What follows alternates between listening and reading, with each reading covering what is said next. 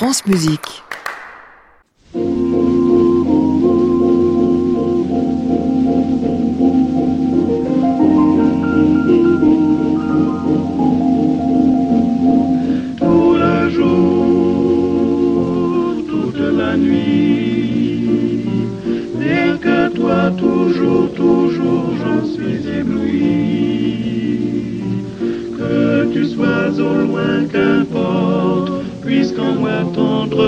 Je t'emporte, oh mon amour, nuit et jour.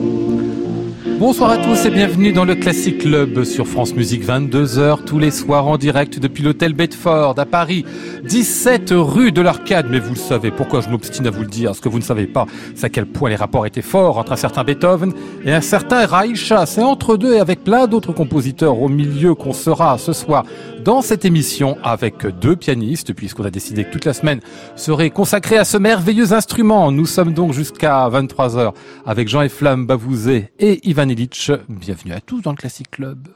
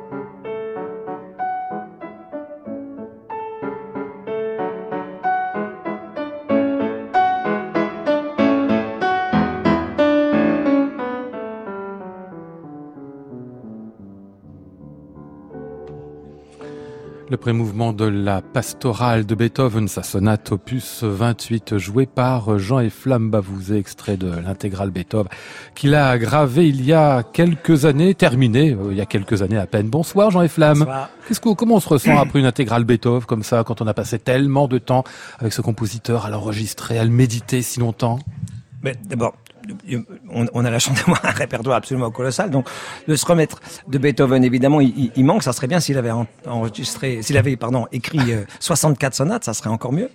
Mais euh, déjà, ces 32, c'est c'est merveilleux. On a envie de, de, Haydn, on a envie de, de, de Schumann, on a envie de, de, de, Brahms, de Mozart, ouais. c'est ça de faire un peu autre chose. Euh, je lance sur Beethoven parce qu'il se trouve que je salue Ivan Illich. Bonsoir Ivan. Bonsoir. Vous étiez à peine arrivés tous les deux que vous vous êtes rencontrés à la, à la, table juste à côté il y a 20 minutes. La première chose dont vous avez parlé, c'est Beethoven, c'est ça. C'est-à-dire mmh. qu'il est incontournable. C'est le lien hein commun, oui. oui c'est ça. bah, moi, j'étais à la Beethoven House à Bonn, donc le siège des archives de Beethoven, il y a ouais. pas plus tard qu'il y a deux, deux semaines. Mmh. Et J'ai fait des recherches sur des partitions parce qu'il y a plein de choses encore à découvrir, des partitions qu'on joue très peu, Mm. Euh, des partitions des gens qui étaient autour d'eux à Bonn, que ce soit Simrock l'éditeur qui les publiait ou alors les, les autres compositeurs dont Recha. Donc c'est une période très riche en histoire avec beaucoup de documents, on a beaucoup de chance, Ah ouais. de choses à découvrir encore. Ah ouais. Euh, vous comptez faire un Beethoven euh, après Beethoven, c'est ça, Jean-Yves Flambabouzet, si j'ai bien compris? Ou du moins, euh, euh, c'est un projet encore assez vague, mais, Ouais. mais du moins une, une sorte de, de célébration de Beethoven sans, sans Beethoven, avec des, des compositeurs comme, euh, comme Clementi ou Dušek ou Tomaszek ou, euh, ou éventuellement un petit peu, petit peu de Reicha, un tout petit Ouais. peu, mais, mais Benda, mais aussi euh, Ferdinand Ries, enfin plein de choses. C'est vrai que la période est très riche en fait. hein. Oui, oui. Et puis beaucoup de Et- Tchèques dans ces noms-là, c'est ça qui est intéressant. Beaucoup de compositeurs qui ont été émigrés en- dans les pays almanophones, où il y avait plus de moyens, et maintenant, aujourd'hui, ils font partie de la tradition viennoise. Oui. Mais c'était tous tchèques. Ouais. Vous nous parlerez tout à l'heure, un peu plus tard dans cette émission, euh, Ivan, de, de Reicha, justement. Deuxième volume que vous lui consacrez. Chez Chandos, euh, également, vous avez le, le même éditeur. La meilleure hein. maison, la Ah meilleure bah, maison. on est d'accord, elle est très bien. D'ailleurs, vous parliez juste à l'instant du, du, du piano que vous avez enregistré là euh, euh, dans Beethoven. Et Ivan en parlait, euh, comme c'était un piano mythique. C'est lequel Non, ça a été. euh, euh, Il y a eu un très très très très beau piano. Quelques années, au moment où j'ai fait l'intégrale de Bussy, ça c'était Ouais. un piano exceptionnel. Et puis après, on a on a choisi, euh, on était plusieurs à choisir un très très bon euh, Steinway. Mais mais là, euh, je travaille plus en fait personnellement sur le avec Yamaha pour le sonate de Haydn que j'aime Ah oui. beaucoup.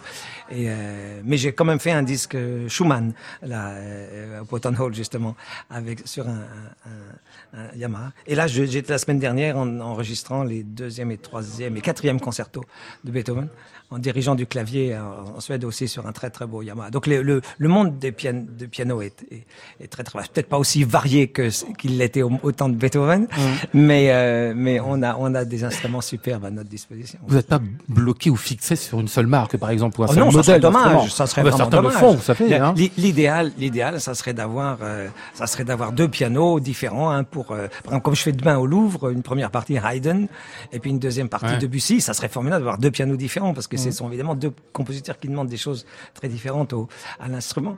Mais bon, on peut pas toujours l'avoir. Je l'ai fait quelques fois quand il y avait les deux instruments euh, à disposition, mais c'est amusant. Puis c'est intéressant pour le public aussi de voir le même pianiste sur deux instruments qui sont qui sonnent euh, d'une manière un peu spéciale chacune. Absolument, oui, le jeu des registres. Et puis, quelque chose m'interpelle dans ce que vous dites, c'est que vous parlez du fait que ça se referme, en gros, qu'il y avait plus de marques euh, auparavant. Et j'ai l'impression qu'au contraire, depuis très peu de temps, euh, les gens s'ouvrent un tout petit peu l'esprit. Il y a Fazioli qui prend un peu une part de marché, Yamaha aussi, qui se développe beaucoup en Europe.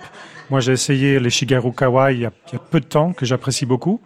Il y a cette il- euh, marque en, Belgique avec les cordes, euh, les cordes Absolument, oui. parallèles. Tout à euh, fait. Je le sais plus piano- comment ça s'appelle, mais euh, effectivement, oui.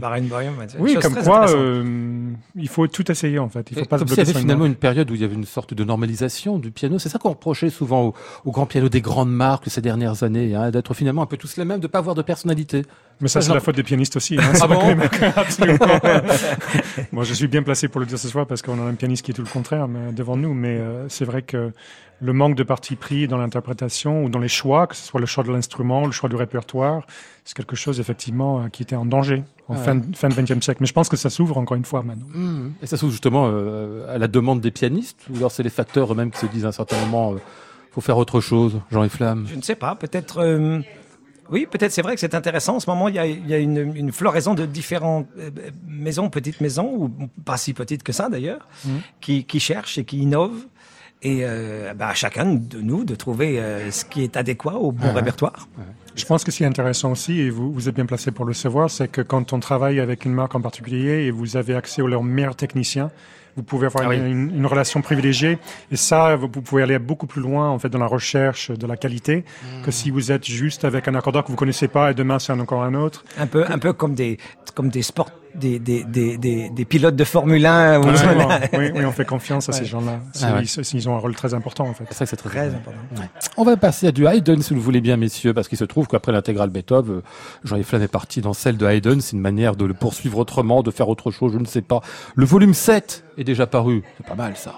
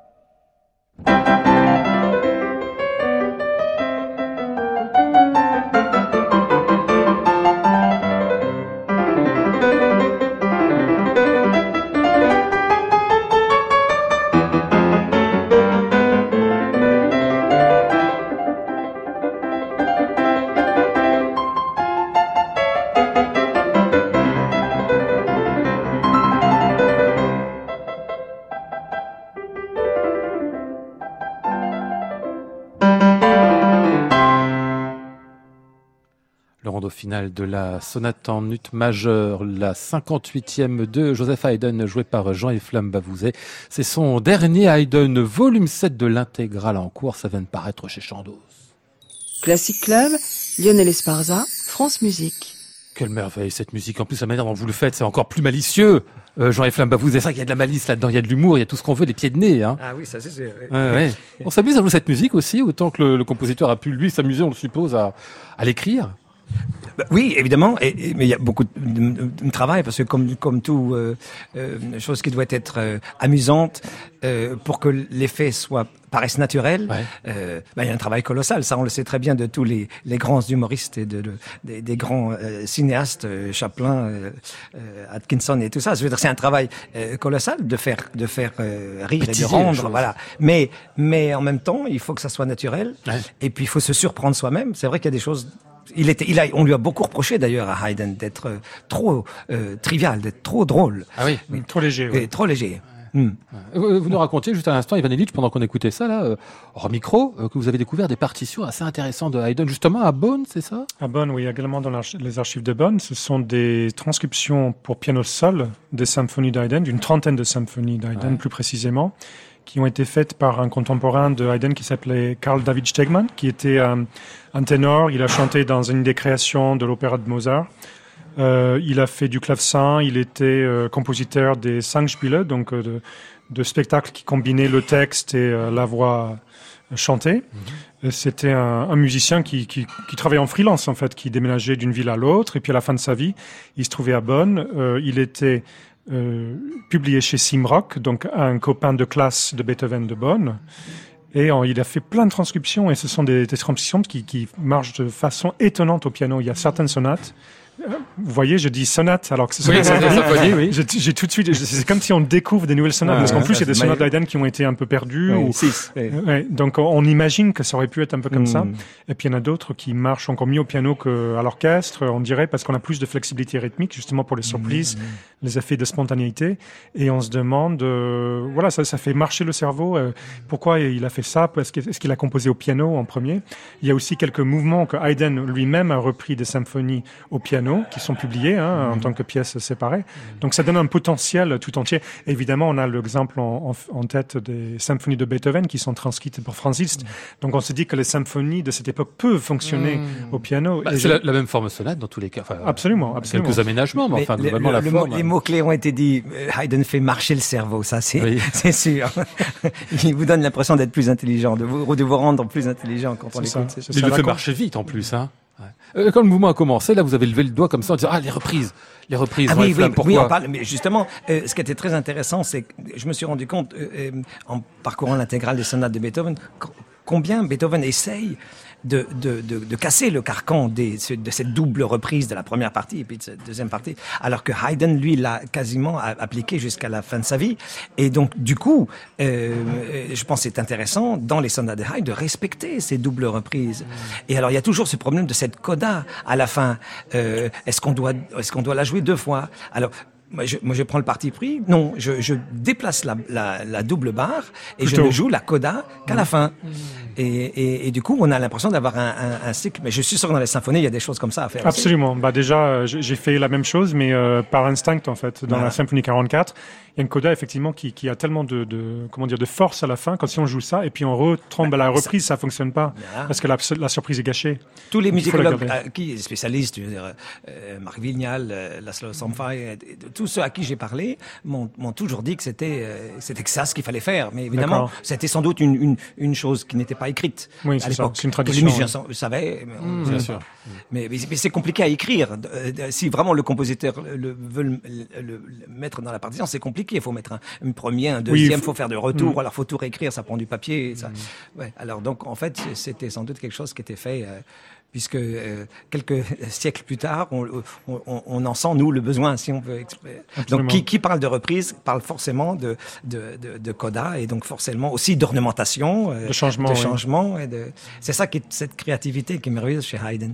C'est marrant parce que vous parlez de, de Haydn, évidemment. On a écouté Beethoven avant, c'est peut-être pour ça. On a l'impression que Mozart est presque une, une parenthèse entre les deux. que S'il y a une sorte de, de filiation, c'est plutôt entre Haydn et Beethoven directement, comme si Mozart finalement était sur une autre planète, alors qu'ils étaient Pas loin, comme on le sait. Hein.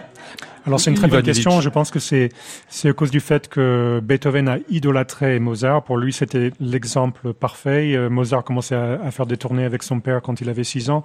Beethoven aurait voulu devenir un jeune virtuose comme lui. Il a il a il a pas réussi. Il n'avait pas le même euh, encadrement familial, si je puis dire. Euh, Haydn et Beethoven se connaissaient bien. Euh, la relation n'était pas aussi simple Ouais, qu'on veut croire. Euh, mais il y avait quand même cette filiation. Et puis dans la musique elle-même, quand on regarde certaines, notamment certaines pièces d'Haydn qui sont en mineur, on pense souvent à Beethoven dans la façon de moduler. Mhm. Et quand on regarde les œuvres, non seulement de jeunesse de, de, de Beethoven, on pense à Haydn. Alors que chez Mozart, il y a quelque chose tout autre, qui est beaucoup plus lyrique notamment. Je trouve que les, les mélodies dans Mozart sont vocales, par exemple, alors que euh, chez Haydn et Beethoven, c'est beaucoup plus instrumental. Ce sont des chorales souvent, ou alors des choses qui, voilà, qui nous emportent, mais qui n'ont pas la vocalité. On va pas forcément mettre des paroles dessus comme on le fait euh, facilement chez Mozart.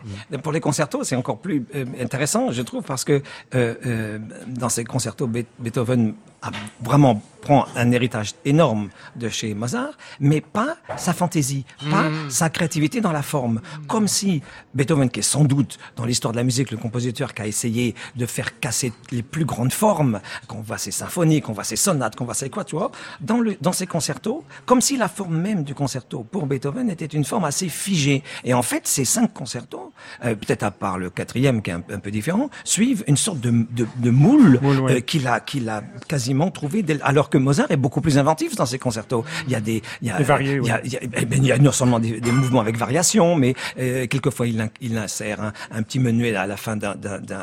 Il y a, il y a des mouvements, euh, il y a des mouvements qui sont très lents, il y en a d'autres qui sont qui sont rapides. Tandis que chez Beethoven, c'est toujours un allegro, Mhm. un mouvement lent et un final en rondeau. c'est amusant. On va écouter justement parce que vous nous y invitez un concerto de Mozart, l'un des derniers disques aussi de Jean et Flamme qui en fait quelques-uns euh, chaque année. Je sais pas si là ce sera pour une intégrale, mais toujours est-il. Si, si, absolument. Ah aussi. Incroyable. Absolument. Le 15e, le voici donc le final.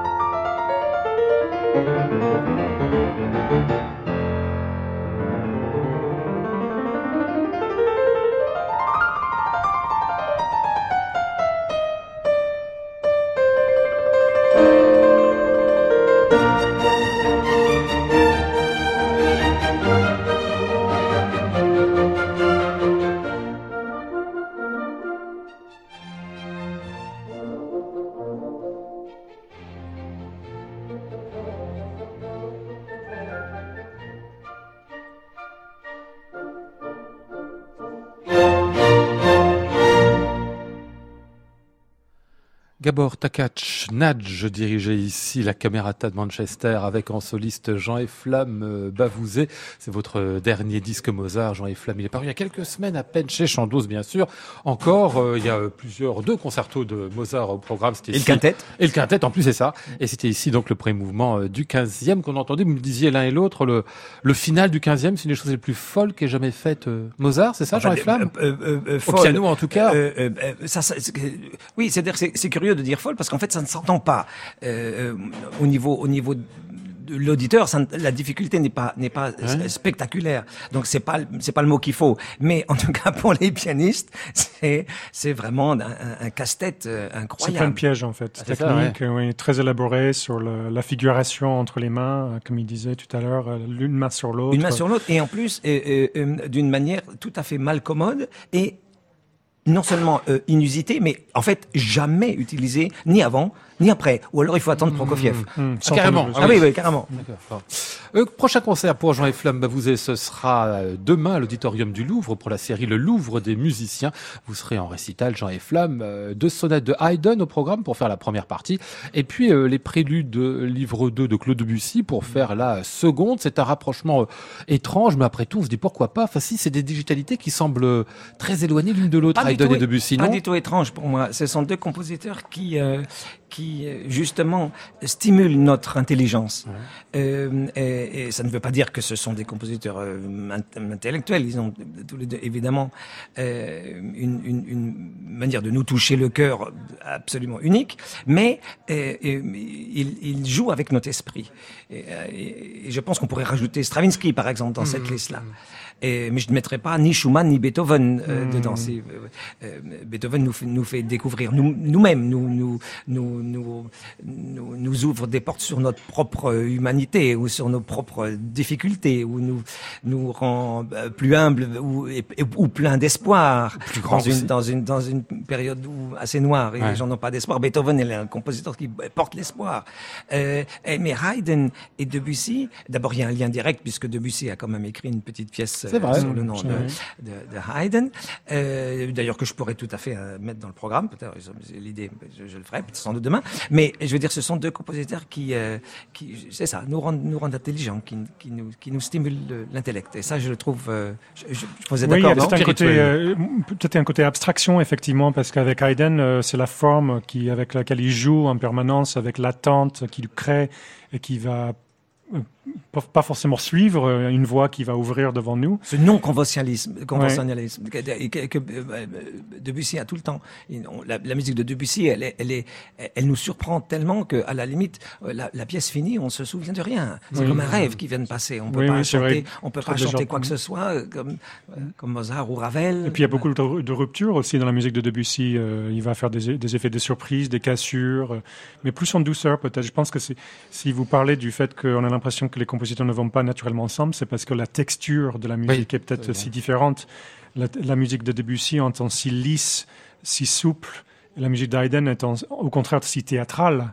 Mais effectivement, euh, pour nous les pianistes, on regarde la musique de l'intérieur, donc on cherche ce qui est en commun. Et puis ils ont aussi en commun l'effet le, le, maximal pour le minimum de notes. Mmh. Oui, une concision, oui, mmh. effectivement. À suivre donc ce concert de Jean-Yves Bavouzé, ce sera demain mercredi au Louvre de Haydn à Debussy, deux sonates pour le premier et le deuxième livre des préludes pour le second. Classic Club, Lionel Esparza, France Musique. Allez, Ivan Illich, on va les découvrir. Raïcha, c'est pas la première fois que vous nous le proposez au disque. Hein. C'est le deuxième volume qui arrive donc chez Chandos de ces pièces tout à fait étonnantes, absolument incroyables même, des préludes et fugues qui n'en portent pas le nom. On en parle juste après en avoir écouté une. Thank you.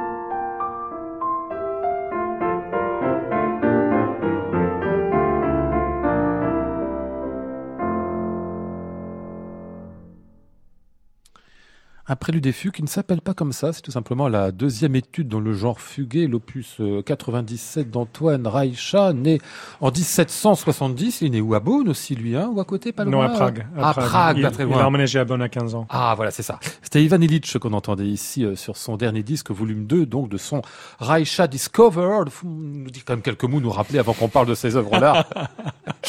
le, le Reicha lui-même, Ivan Illich, euh, qui était ce personnage 1770, bien sûr, date de naissance de Beethoven. Hein mm, absolument. Et puis ils se connaissaient, donc il y a une longue histoire euh, qui relie ce compositeur et on a du mal justement à, accepter euh, le patrimoine musical de Reicha sans le comparer à celui de Beethoven, surtout qu'ils avaient des trajectoires complètement inverses, c'est-à-dire que Beethoven a composé des choses plus conventionnelles en début de carrière et puis après est devenu de plus en plus révolutionnaire entre guillemets, comme on le connaît, et puis plus intériorisé. Et Reicha, lui, a commencé avec le côté expérimental à Hambourg, où il était seul, où il était tout le temps malade, où personne ne le connaissait. Après, il est devenu plus mondain. Il était à Vienne avec Beethoven. Il a composé des sonates et des variations. Et après la fin de sa vie, il devient monsieur le professeur de contrepoint d'entre autres Berlioz, Franck, Liszt, Gounod. Euh, à Paris, il devient le, le professeur voilà le plus recherché, mais pas euh, tellement le compositeur recherché. Hmm. Il avait euh, la possibilité de publier beaucoup de partitions euh, suite au succès de ses quintettes avant. mais par contre, cette musique, justement, ces études opus 97, ont été très peu joués. Euh, d'ailleurs, j'ai aucune trace euh, d'un concert avec ce répertoire. Ouais, c'est l'inédit ici. Pardon, je reviens à Reicha pour dire une chose très importante. Vous racontez ça dans le livret, c'est tout à fait juste. Beethoven, lui, a eu euh, l'intelligence, même très jeune, 20 ans, 22 ans, en arrivant à Vienne, d'aller voir les aristocrates, de se faire introduire dans les milieux où il y avait de l'argent, où il y avait du soutien. Et donc, il a été finalement, c'est ce que nous racontent d'ailleurs les musicologues aujourd'hui, on dit toujours le révolutionnaire. Tu parles, c'était le musicien de l'aristocratie. Et du coup, il a pu... c'est pas le cas de Reicha. Hein. C'était quelqu'un d'extrêmement pragmatique Beethoven qui savait utiliser le réseau comme on l'entend aujourd'hui. D'ailleurs, on peut immédiatement penser à certains compositeurs aujourd'hui qui sont un peu dans le même cas, et puis d'autres qui sont plus sauvages et qui veulent être à leur table et qui à la limite s'en fichent si leurs partitions sont publiées oui ou non. Et Recha euh, fait partie de ces derniers, surtout puisqu'il était très très frustré par le fait que ses opéras à Paris en 1799 n'ont jamais eu de succès, n'ont pas eu de représentation. Donc il s'est enfouillé euh, en quelque part. Euh, il avait la possibilité de gagner sa vie en donnant des cours privés, mhm. mais par contre, pour, en ce qui concerne la publication, il était souvent en frustration. Et on voit que ces, ces partitions n'étaient pas bien vendeurs, notamment à Vienne. Beethoven qui prenait toute la place, en fait, qui avait tout l'oxygène. Hmm. Beethoven qui est arrivé à Vienne pour travailler avec Haydn en 1790. Reicha qui arrive 12 ans plus tard, mais en fait, la partie était déjà jouée. Hmm. Beethoven avait déjà hmm. tout, tout mangé. Oui, il avait le, soutien de tous les gens les plus riches. Euh, il était médiatisé. Euh, s'il était en vie aujourd'hui, il ferait tous les plateaux de télé. Il était comme ça, Beethoven, alors que Reicha, il était euh, pauvre professeur du conservatoire. Ah et, pourtant, ils se connaissaient. Ils se connaissaient à Bonn, justement. Ils, se connaissaient là-bas. Ils se sont revus à Vienne. Ils se connaissaient hein très bien. Ils ont fait leurs études ensemble à l'université de Bonn, qui était établie euh, peu de temps avant. Ils ont étudié la philosophie ensemble, les maths.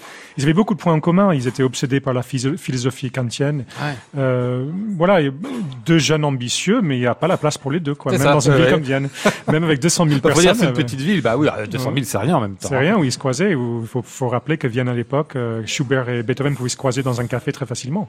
c'est comme moi, j'ai vécu à Bordeaux pendant plusieurs années, et c'est cette taille-là, 200 000 personnes. J'étais à Bordeaux il y a quelques jours j'ai croisé cinq personnes que je connaissais en deux heures. Alors je pense à Beethoven et Schubert, je me dis, oh là là, ils doivent se croiser dans la rue et, Beethoven qui prend le chemin de travers pour pas recroiser le jeune Franz qui est... Il va lui dire, maître, je vous admire. Voilà, je, je compose demain en, en do mineur en pensant à vous. C'est ça. ça. ça. fait un peu peur. Ces études dans le genre fugué, je disais prélude et fugue à la Jean-Sébastien Bach, c'est quand même bien ça, même s'il évite le Hein. Alors c'est oui, c'est assez délicat cette histoire, puisque effectivement nous qui connaissons parfaitement euh, le clavecin bien tempéré de Bach, nous pensons immédiatement à cette forme. Donc, puisqu'il y a, même si ça reste du contrepoint, c'est effectivement une forme prélude beaucoup plus souple, avec des styles stylistiques un peu différents. Et puis la fugue qui est, elle, plus rigoureuse. Mm. Par contre, Reicha, dans ses écrits, il parle plutôt de Scarlatti, de ah Handel comme modèle. Il ah parle presque pas de Bach. Mm. Et la grande question qui se pose au niveau historique, c'est que Beethoven, qui a étudié le contrepoint avec Neef, à Bonn. Nefe était un protestant qui avait fait son droit à Leipzig et c'est pour cela que complètement par hasard, il avait étudié la musique de Jean-Sébastien Bach qui n'était pas du tout à la mode de l'époque. C'était plutôt Carl Philippe qui était à la mode. Et donc par des chemins complètement euh, spontanés, la musique de Bach est venue à Bonn, Beethoven l'a appris et on ne sait pas si Recha a étudié avec Neff. On n'a pas de document. Mais on voit par cet héritage quand même, quand il devient prof au Conservatoire de Paris, il écrit ses pièces à la Ouais. fois pour les jeunes compositeurs, pour les pianistes. Euh, Et, et pour les gens, pour les gens de Paris, pardon, à cette époque-là, de quelques années après, c'est le grand contrapuntiste, celui par lequel on va prendre finalement la, la grande écriture, la grande tradition. hein. Absolument, c'est celui qui a reçu les- l'héritage euh, des mains de Salieri, d'Albersberger, qui étaient les plus grands professeurs viennois. Et à Paris, à l'époque, les compositeurs, ils étaient obsédés par l'opéra, pour tout ce qui est lyrique, mais les gens sérieux, comme César Franck, comme Franz Mmh. Liszt, qui savaient qu'il fallait étudier la haute composition, comme on l'appelait à l'époque, c'était quoi? C'était le contrepoint. Et c'était qui le professeur le plus qualifié? C'était Reicha. Allez, un deuxième extrait de ses études de Reicha, euh, toujours par Ivan Illich.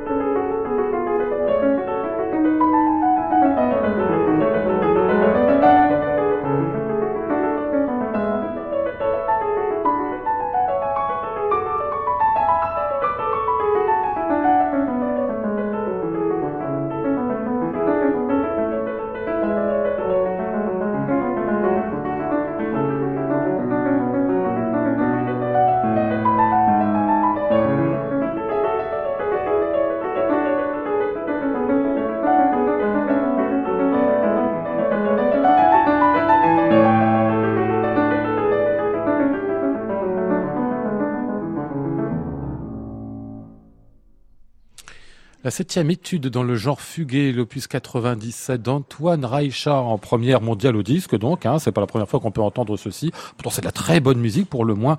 Reicha, donc, euh, volume 2 par euh, Ivan Illich, euh, c'est paru il y a quelques semaines chez Chandos. C'est pas d'invention, en plus je dis prélude des fugues à la batte, mais c'est quand même bien revu dans l'esprit du temps. Il y a des modes d'écriture, en particulier dans les préludes, qui sont évidemment plus du tout Jean-Sébastien Bach. Hein, Absolument. En fait, il balaye un peu tous les styles. Il, il, fait allusion même à la musique de l'avenir. Alors évidemment, maintenant avec le recul hystérique, oui. euh, historique, pardon, pas hystérique.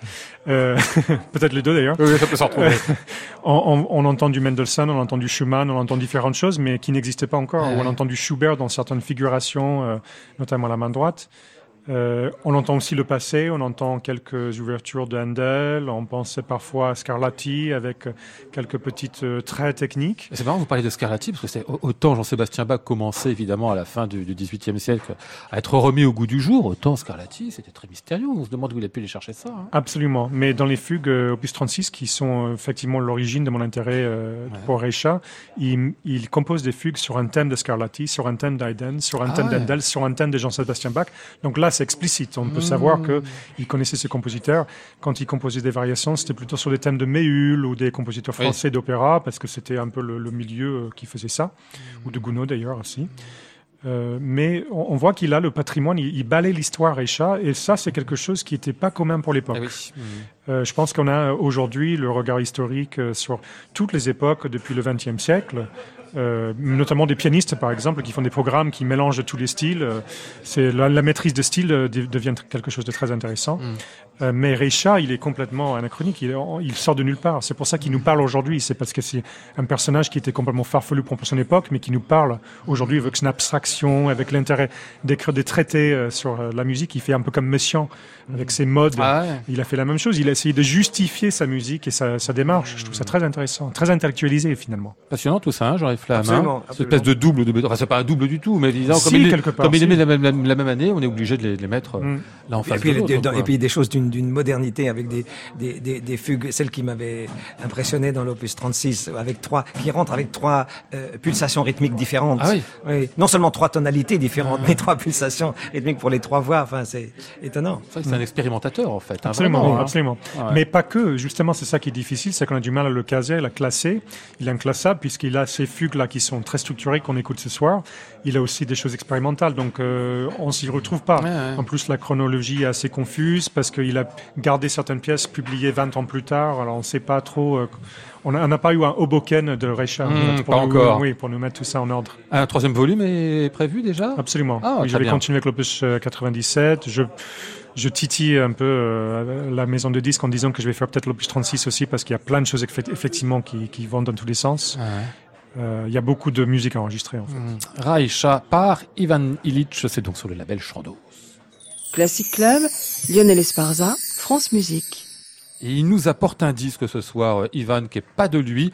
Ça remonte un peu, pas tant que ça, 1987. Je vous dis pas qui c'est, je vous dis pas ce que c'est. Euh, on écoute et puis on verra après.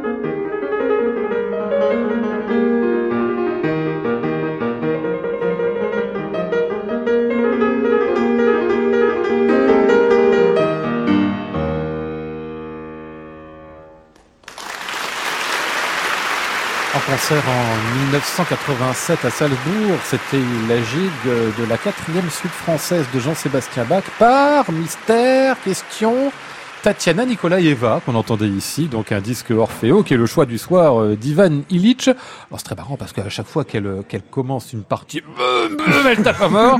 Puis la deuxième partie, la reprise, C'est ça. elle est complètement en, demi-teinte. Ça c'est marrant, ça, C'est ça. hein Je crois qu'elle se donne dans la marge en fait avec Mm. l'instrument. Elle se dit voilà, si je remplis la salle avec le premier, le deuxième, tout le monde va se taire.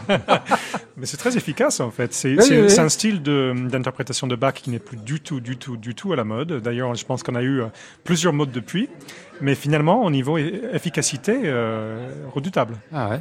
Vous avez bien aimé ça, euh, Jean-Yves Flamme Oui, oui, j'avais pensé à Lily Krauss. Même, Ah oui, oui, oui. Pas, pas si loin. Ouais, sans doute. Euh, c'est le bac que vous ferez comme, que vous feriez comme ça aujourd'hui, euh, Ivan Illich, ou Bah, dire, bah j'ai non, j'ai ça- pas le courage, à vrai dire, mais j'aimerais bien en avoir. non, je trouve ça remarquable. Ça, c'est daté, ça marque de son époque. J'ai- J'aimerais faire quelque chose qui est aussi cohérent avec mon époque qu'elle à cette époque. C'était deux, deux ans avant la chute du mur. C'est quelqu'un qui enseignait beaucoup à tous les enfants de Moscou. Il était connu surtout comme prof. Ouais. Et puis euh, tardivement, elle, elle a commencé à faire une carrière. Mais euh, elle est remarquable cette femme, la volonté qu'elle a. Et puis on, on imagine bien quand elle a fait, euh, quand elle a gagné le concours de, de Bach, je crois que c'était à Leipzig, Shostakovich était euh, dans le jury. Et c'est grâce à elle qu'il a écrit ces 24 préludes des fugues. Ah oui, oui, oui. Il s'est inspiré d'elle, de Mm. sa façon de jouer Bach. Donc je ne sais pas si elle jouait Bach de cette façon, mais c'est une façon qui vous marque Ça a quand vous entendez en ça. tout cas, manifestement. ouais. Vous l'avez comme, comme professeur? Non, non, non, malheureusement non. J'aurais bien aimé. Allez, on va écouter quelque chose si vous le voulez bien. Alors ça, c'est une curiosité. Trouve que cet après-midi, avec Maud, on regardait, Maud qui est ma, collaboratrice, on regardait des articles, donc euh, des entretiens de Jean-Yves Bavouzet pour essayer de m'inspirer un peu. Et tout d'un coup, on voit passer euh, le nom d'un groupe que je ne connaissais pas du tout, qui avait un nom assez évocateur. Et en arrivant tout à l'heure, Jean-Yves dit, il faudrait qu'on écoute absolument euh, le groupe en question. Je vous dis pas le nom du groupe en question. Ça va vous surprendre à tous les niveaux. Euh, Je vous laisse écouter.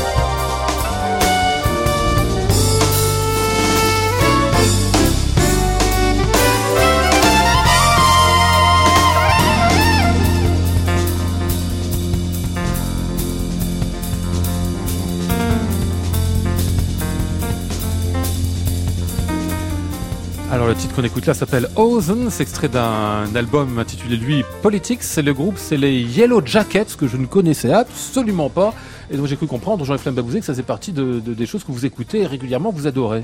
Il y a quelques, il y a 20 ans de ça, je rentrais dans un magasin, à l'époque des magasins de, de disques qui existaient encore à New York, et, et, euh, et j'entends cette musique qui était dans, diffusée dans haut-parleurs. Donc je vais vers le, ça me plaisait bien, je vais vers le comptoir et j'ai dit c'est quoi ça?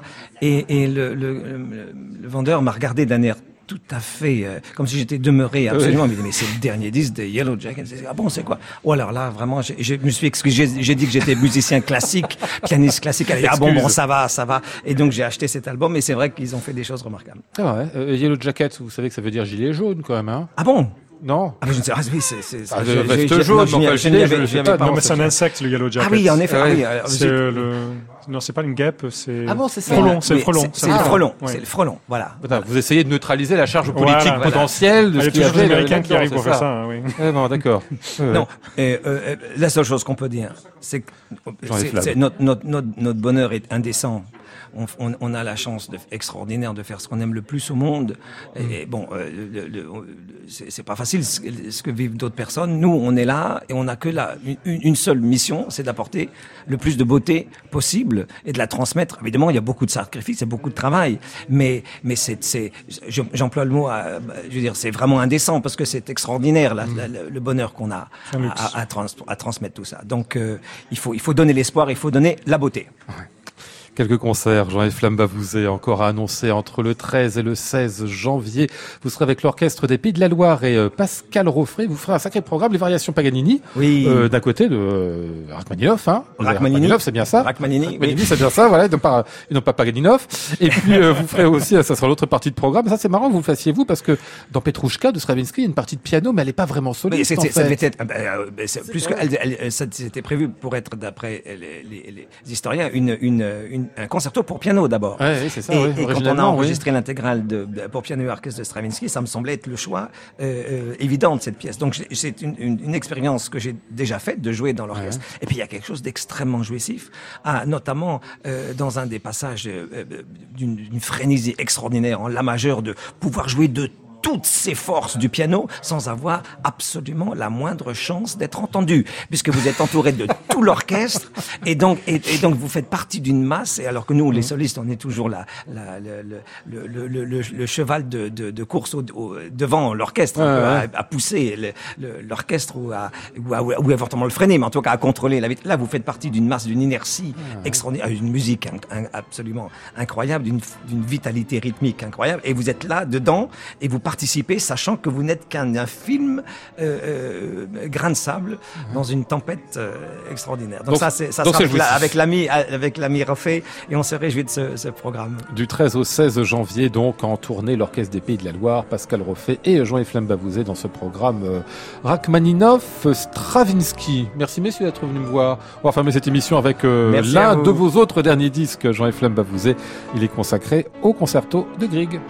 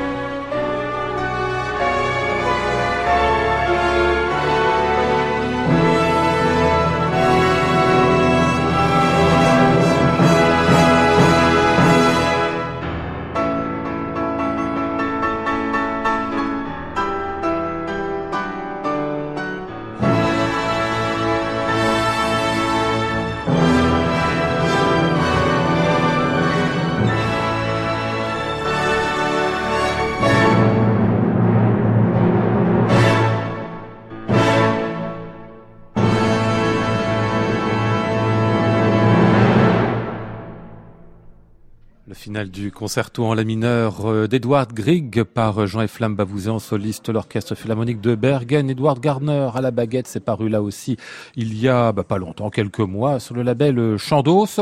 Oh, de la petite musique, non De la musiquette, non euh, Jean-F. Bavouzé, Grieg, non? Non, moi je dis ça parce qu'il était en train de dire quelque chose à l'instant qui voulait dire que non. Non, non, mais c'est extraordinaire. C'est Grieg a trouvé là une, une, forme musicale qui est comme le, le moteur à combustion. quoi. C'est une, une, forme que, te, que, toutes les, les, les, les, compositeurs après, que ça soit ouais. euh, euh, Prokofiev, Rachmaninov, euh, ont utilisé. Ils ont tous repris ça. Et puis, et puis cette timbale incroyable qui ah, commence oui. le concerto. Non, c'est une œuvre absolument parfaite on parle d'efficacité absolue. Euh, c'est un des plus beaux concertos qui existent. Le concerto de Grieg par Jean et Flamme Bavouzé, c'est donc paru chez Chandos là aussi.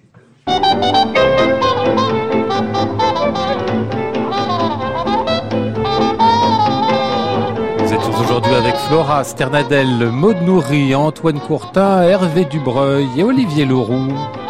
Voici le ciel peuplé de ces moutons blancs, voici la mer troublée, spectacle troublant. Demain, mercredi, nous poursuivrons notre petit parcours dans le piano avec euh, Roger Muraro, mais il y aura aussi le quatuor Yako en live. J'entends la ville qui me dit bonsoir, et moi sur le quai de la gare, je dis de mon mieux des mots d'adieu. Et à 23h, comme tous les mardis, voici Clément Lebrun pour le cri du patchwork. À réécouter sur francemusique.fr.